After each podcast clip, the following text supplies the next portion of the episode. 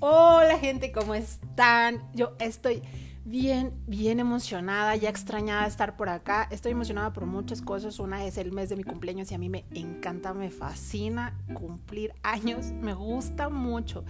Y todo el mes, yo me agarro todo el mes de mi cumpleaños porque para mí esto es como uh, cerrar ciclos, abrir ciclos. Para mí es como un año nuevo algo así. Entonces me encanta mi cumpleaños. ¿eh? Hay muchos procesos internos y externos que me gusta hacer en este mes. Entonces la verdad es que para mí el cumpleaños es de reflexión, tranquilidad, de consentirme, de, de un montón de cosas. Me gusta muchísimo y estoy bien contenta. Y ya quería estar aquí. Pero a mi vecina últimamente le dio la onda de poner su música extra, extra fuerte. Ya sabes, esto cuando limpias y todo. Entonces no podía grabar sin que se escuchara de fondo su música y la verdad su música no me gusta. Y hoy estoy súper contenta porque creo que hoy no barrió, creo que hoy no trapeó o no está o no sé porque hoy está ha estado todo tranquilo la mañana y entonces estoy súper contenta de estar por aquí platicándonos entre café y café. Además vienen unas cosas súper padres que ya les contaré que me tienen muy, muy emocionada, pero hoy en específico quería hablarles, bueno, más bien ya desde hace tiempo, pero no me dejaba la vecina, el ruido de la vecina. Quería contarles de un reel que hice hace unos días. Yo desde que escuché ese audio, lo escuché en una cuenta de una chica que habla de finanzas, súper buena la verdad. Este, me dio mucha risa la verdad. Y luego luego lo visualicé en terapia. Es como un marcador de gasolina. Yo desde que lo vi, eh, pues me lo pasé así como a terapia, ¿no? Entonces es así como varios puntos de la terapia donde lo que simboliza con esto es que como entras y vas avanzando y avanzando y avanzando, avanzando y de repente, ¡pum!, abandonas la terapia. Y bueno, te digo que me da risa, pero realmente por dentro lloro, porque es algo de todos los días, es algo muy frecuente, muy común, estos abandonos en terapia. Ahí te va el chiste explicado. Es como en etapas, ¿no? Te sientes mal, te aguantas, te sientes más mal, te sigues aguantando. Puedes que salgas con tus amigas, echarte el cafecín, pero te sigues aguantando. Después ya de alguna u otra forma tocas fondo y es cuando decides iniciar en terapia. Inicias en terapia, te desahogas y en este punto es en el que me voy a detener y me quiero detener y el meollo del asunto que yo les quería platicar. Porque ahí es, esa es como toda la clave, ¿no?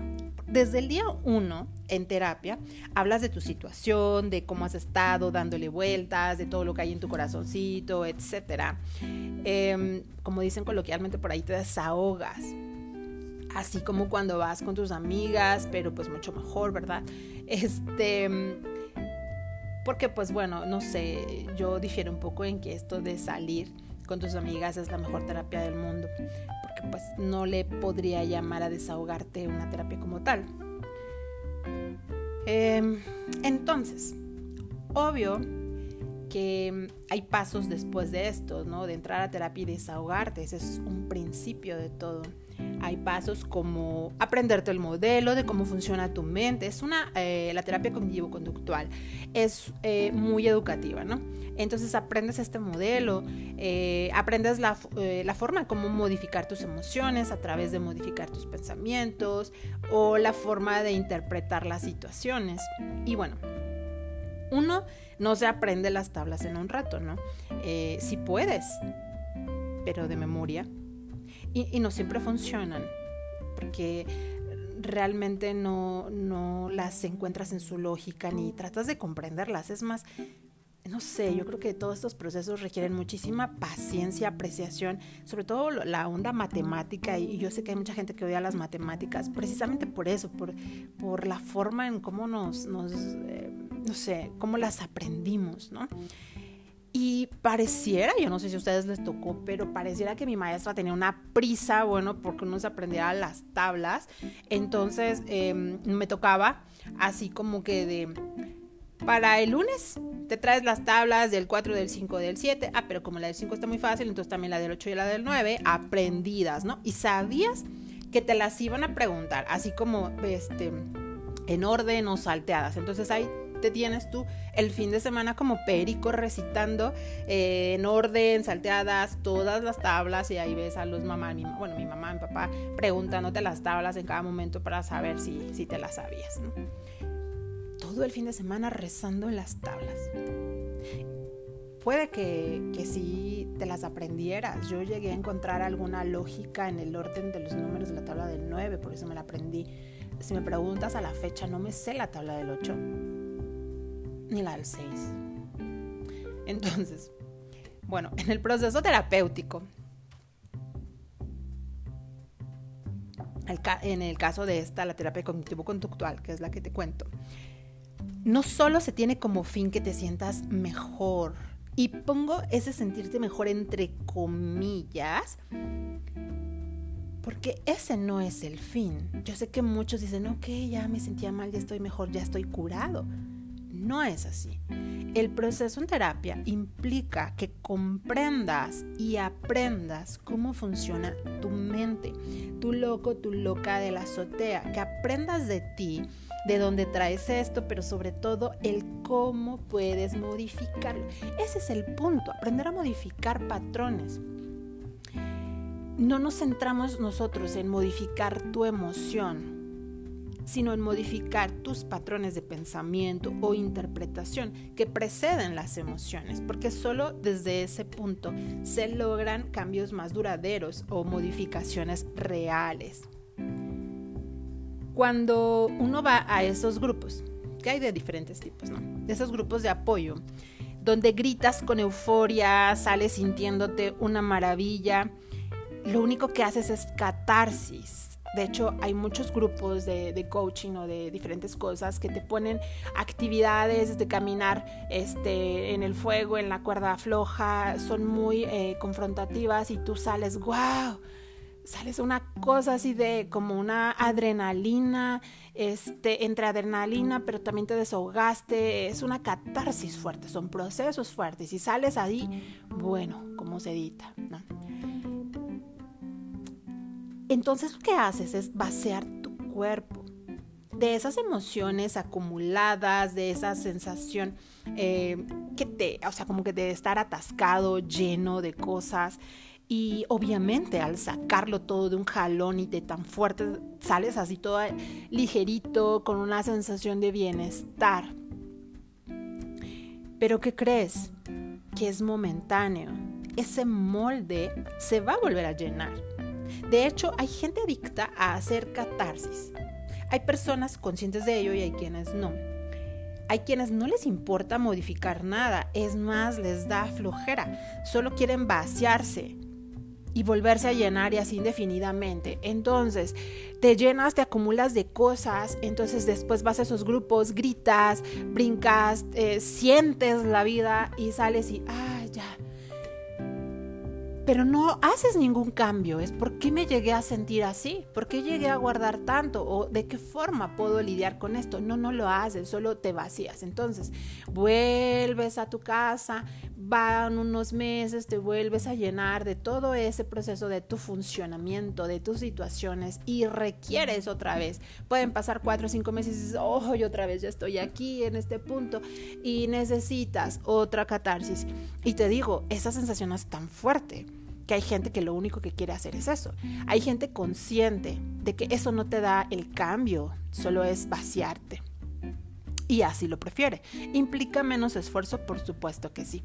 Hay gente que no es consciente, sino que dices, ay, pues mira, yo nada más voy, dejo mi basura, regreso, la acumulo, voy, dejo mi basura. Y así. Hay gente que ni siquiera sabe que hay otra cosa aparte de esto. Te digo, es un principio no es que esos grupos no funcionen, porque lo hacen, funcionan, pero son solo una parte, una parte de un proceso de cambio, no son un todo, es solo un inicio de hecho. El inicio es vaciarte. Ahora, ¿cómo voy a, después de que ya estoy eh, aquí con la emoción y vacía de todo esto feo, ahora qué voy a hacer? Ese es ahí el meollo del asunto, donde entra la terapia. Y bueno, regresando al reel, me pareció chistoso, porque te digo, es algo súper común. Pero bueno, no es chistoso, porque eh, vamos avanzando en como sociedad en atendernos emocionalmente. Yo sé que hace unos años era como todavía mucho tabú, ahorita creo que ya hay cada vez personas más conscientes de, de todo esto necesario para tu cuerpo, para tus emociones, para tu alma y etcétera. Pero también seguimos creyendo que el sentirnos mejor lo es todo. Y pongo sentirnos mejor entre comillas. Otra vez. Eso pasa, no sé, al cabo de un mes o dos, que abandona uno la terapia porque te sientes mejor. Pero en promedio, bueno, hablo de un adulto, ¿no? En dos meses de terapia no modificas 20 o más años reforzando patrones de funcionamiento. Simplemente no, no es tan sencillo. Y seguimos queriendo la solución rápida y de momento. Pasa como cuando te duele la garganta, vas al doctor, te dan analgésicos y te dice, toma X eh, pastillas tales horas durante 7 días. Es un tratamiento. Al tercer día ya te sientes mejor, ya no te duele la garganta y dejas de tomarte el tratamiento. Eso es súper común. Y bueno, ya sabemos que el que te sientas mejor no quiere decir que estés curado, simplemente las molestias disminuyeron. Al abandonar los antibióticos, solo vuelves a tu cuerpo resistente al medicamento, ¿Qué quiere decir que después vuelven los bichos pero más fuertes. Es algo que no todos logramos entender porque el doctor no nos lo explica de no abandones el tratamiento porque ta, ta, ta, ta, ta si a uno le explicaran, dices, ah, ok, entonces sí me lo tomo. aún así creo que habría personas que digan, me vale, yo ya me siento mejor, ya no me tomo la medicina, ¿no? Porque yo nunca he sido, fíjate cómo nos justificamos, ¿no? Yo nunca he sido como de tomar pastillas, no me gusta porque no son naturales, entonces tercer día me siento bien y ya, va y vas, ¿no? Pero te vas a volver a enfermar. Entonces, aquí también pasa lo mismo, porque fortaleces patrones disfuncionales, cada abandono de un proceso. Esto es lo que implica, porque una terapia también es un acto de amor propio, el de que tú te quieres sentir mejor, quieres modificar muchas cosas en tu vida. Y parece que es lo mismo, deja de dolerte y ya no vas, porque ya no me duele. Pero no estás, ah, bueno, no es que estés curada, sino que no es que ya esté eh, modificado, simplemente ya no te duele. Y eso que pasó para que tal cosa te doliera va a volver a ocurrir en algún tiempo. Eh, no sé si todos los psicólogos lo expliquen, pero sabemos que es importante de hay altos, hay bajos, pero no abandones tu proceso por tal cosa. De hecho, eh, cuando lo comenté, una chica me dijo, yo también estoy en esa situación porque ya no le veo caso ir a terapia, ya me siento bien. Entonces ya no profundice en todo, pero ¿qué es el sentirte bien? Es que el psicólogo no solo es para cuando te sientes mal, este, obviamente te ayuda, pero este, también hay muchas cosas que se pueden modificar precisamente para evitar sentirte mal después. Te sientes mejor, qué bueno que te sientas mejor. Ahora, vamos a aprender o tú vas a aprender a evitar que en futuras ocasiones te puedas volver a sentir igual. Ese es ahí el trabajo. Ojalá que así como nos hemos vuelto adictos a la catarsis, un día nos hagamos adictos del trabajo diario y duradero, de estos procesos continuos, de este construirse a uno mismo. Repite conmigo, sentirte mejor, sentirme mejor no significa un cambio real y duradero eso creo que en, mayoría es algo que todavía no tenemos o no terminamos de, adaptar a, a, nosotros, a nuestra persona, que hay procesos que son más largos, que involucran muchas cosas. Entonces, simplemente el aprendizaje de, de todo lo que involucra mi forma de pensar y saber que te va a volver a dar problema es algo súper, súper importante. Pero más allá de esto, creo que en la terapia se ha avanzado un poco. porque antes solo era como que pues si estás malo, si estás loco, no vas a terapia. Yo realmente creo que en este modelo conductual todos la necesitaríamos para cualquier cosa que tú me digas, no solamente para depresión y ansiedad, casi que para cualquier cosa necesita uno aprender estas formas, ¿no? Entonces, no estamos acostumbrados y no estamos acostumbrados a llevar este coaching o a llevar esta persona que, que te dé como una asesoría en ciertos aspectos, en toma de decisiones y etcétera. Hemos avanzado, pero aún nos sigue costando trabajo que este trabajo propio de crecimiento personal y amor y aprender nuevas cosas y cosas diferentes que te lleven a, una vida distinta sea algo de mucho más tiempo. Todavía tenemos que avanzar en esos procesos. En, a veces yo veo en una pareja uno puede decir lo amo infinitamente y uno hace muchas cosas por las parejas, ¿no? Desde detallitos, constancia, eh, todo involucra por otras personas. Y no solo el primer mes que conoces a la pareja, eh, en un año, personas que ya llevan años eh, casadas o en una relación que siguen manteniendo estas atenciones para con su pareja, es algo similar. Cuando tú enamoras a una persona un mes eh, con detalles y de repente ya no la pelas, este, porque pues ya se casaron, ya se juntaron, X ya te la ganaste, eh, o ya sientes que no te la tienes que ganar, X, en tipo de funcionamiento como uno ve ahí en Facebook, la filosofía y todo, este, dejas de tener detalles para con tu pareja. Y detalles no solo me refiero a externos de flores, regalos, no, simplemente atenciones. Todo esto que uno em, busca en una persona, simplemente atenciones o de demostrar que te importa a la pareja. Creo que eso es algo que el amor de pareja es algo que se construye día con día día con día vas construyendo una relación para, para con tu pareja en, en muchísimas cosas, ¿no? Así va a ser con nosotros. Día con día construimos una relación para con nosotros mismos. Entonces, no puedo yo estar trabajando para otra persona el amor en detalles y en atención y, todo esto si para mí, o sea, yo lo siento como de, oye, ni siquiera hago eso por mí. Yo no estoy eh, día con día trabajando en mí soy la relación más larga que he tenido la relación de amor más larga que he tenido y la que me va a dar más frutos. Entonces, no solo me voy a llevar a, cuando yo me sienta mal, es como decir, ay, solo le voy a, a, poner atención a mi pareja cuando sienta que ya se va.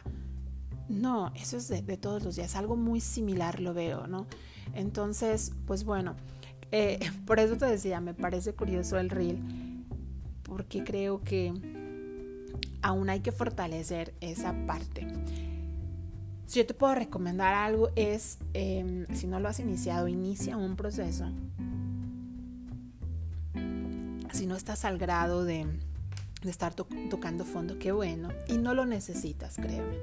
Es mejor prevenir que cuando ya está uno allá en el hoyo. Inicia un proceso. Todos, todos tenemos temas en los que podemos mejorar todos tenemos temas que no nos enseñaron y nos hacen mucha falta y no necesitamos aguantarnos. No es nuestra responsabilidad saber manejar algo que no nos enseñaron cómo se hace. Y siempre lo podemos aprender. En verdad te ahorrarías muchísimo, muchísimo si tú decides eh, iniciar un proceso. Y así, es algo día con día, por mucho tiempo, hasta que tú sientas o que tú ya sepas que estás llevando a cabo modificaciones, que no solo es algo de momento. Em, como te digo, en esta adicción a la catarsis, no es de que, oh, mi pareja ya me va a abandonar, entonces vámonos de luna de miel este, a un viaje y atenciones todo el fin de semana y nos sentimos de maravilla y sí, ya voy a estar contigo, regresamos y seguimos igual. No. Bueno, hay gente que le gusta eso, pero no es algo real.